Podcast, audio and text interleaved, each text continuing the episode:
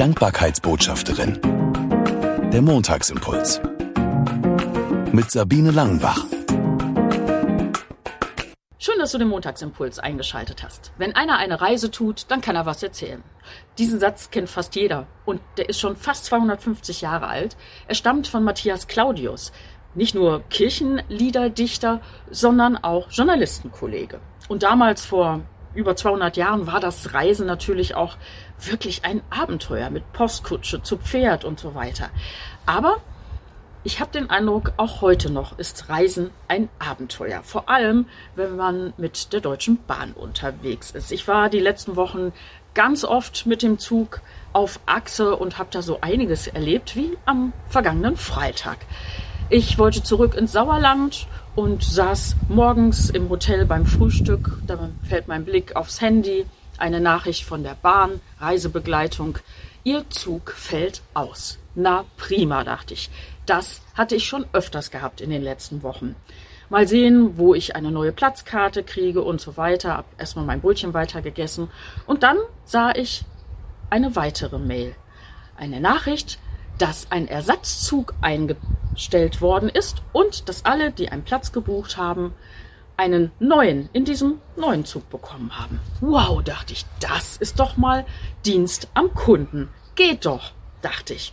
Und so habe ich auch die 20 Minuten Verspätung, die der Zug hatte, gerne weggesteckt und saß fröhlich auf meinem Platz, als der Schaffner vorbeikam und kontrolliert hat. Und dann dachte ich mir, so, Dankbarkeitsbotschaft drin. Jetzt geht's los. Jetzt sagst du mal Danke. Und dann habe ich mich bei ihm bedankt, dass das so gut geklappt hat. Es würden doch viele immer nur motzen und muffeln. Ich wollte mich mal bedanken. Und ich habe gemerkt, der Mann konnte nicht damit umgehen.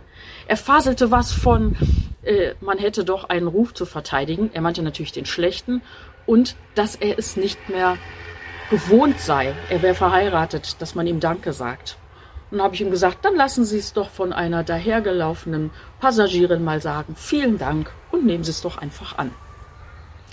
Da hat er sich dann gefreut und ging weiter seines Zugweges. Ich habe daraus was gelernt. Es ist eine Sache, sich bei jemandem zu bedanken für etwas und die andere Sache, dass derjenige es auch annehmen kann. Und ich habe mir überlegt, kann ich immer in allen Situationen das Danke von jemandem annehmen? Wie wichtig ist, dass ich das wirklich bewusst mache und mich darüber freue, wenn sich jemand bei mir bedankt und nicht sage, da nicht für. Ist ja auch so ein Spruch oder ist alles in Ordnung oder so. Wenn einer sagt, danke dafür, dann kann ich doch fröhlich sagen, bitte und mich daran freuen, dass ich einem anderen was Gutes getan habe. In diesem Sinne wünsche ich dir eine Woche voller Gott sei Dank Momente und dass wenn sich jemand bei dir bedankt, du es auch gut annehmen kannst. Bis nächsten Montag. Die Dankbarkeitsbotschafterin. Der Montagsimpuls. Mehr auf www.sabine-langenbach.de